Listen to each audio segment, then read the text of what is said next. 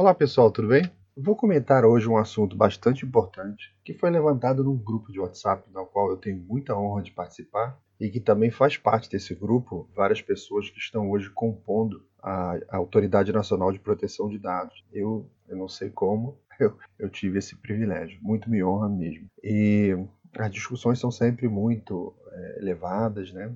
são muito técnicas. E foi posta uma pergunta sobre é, a responsabilidade do, do controlador sobre os dados deixados com um fornecedor no passado. Né? Digamos que você teve um contrato com uma empresa que tratava dados com sua autorização, esse contrato já encerrou e é coisa de cinco anos atrás, né? Você não tem mais contato com aquele fornecedor e se a empresa teria é, alguma responsabilidade sobre esse passado. Então a gente acabou formulando a seguinte situação hipotética. Através dessa situação hipotética, que eu vou deixar para que vocês pensem e vejam se é devido ou não a preocupação pelo controle é, desses dados do passado. Então, é, imagine a seguinte situação hipotética: né? é uma notícia de jornal. Né? Catadores de papel encontram no lixo da cidade dezenas de pastas com dados médicos de funcionários da Microsoft.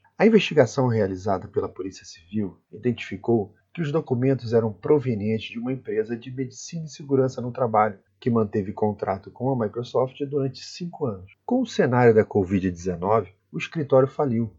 No processo de despejo do edifício comercial 15 de julho, os, os móveis e os computadores foram a leilão, enquanto que papéis e outros bens sem valor foram descartados. Funcionários atuais e ex-funcionários da empresa ingressaram na justiça contra a Microsoft após circular pela internet uma relação de nomes e doenças que acabaram por alimentar alguns memes. Em conversa por telefone com o ex-funcionário Laudeclino, esse afirmou que ingressará na Justiça do Trabalho ainda nessa semana. Né? Ele havia sido demitido em 2018 sem justa causa e suspeitava que a razão seria sua baixa produtividade em decorrência do desenvolvimento de uma doença ocupacional que surgira durante o período em que ainda trabalhava na empresa. A revelação do documento mostrou que a empresa havia sido informada sobre o problema e, mesmo assim, o demitiu. Ele espera receber por todos os anos que ficou desempregado e ainda ser readmitido. Outras pessoas estão seguindo o mesmo caminho. Um grupo de ex-funcionários já conta com um canal no aplicativo Telegram para troca de informações e encaminhamento de processos. A Microsoft preferiu não se pronunciar até que se concluam as investigações. Direto da redação, jornal LGPD Daily.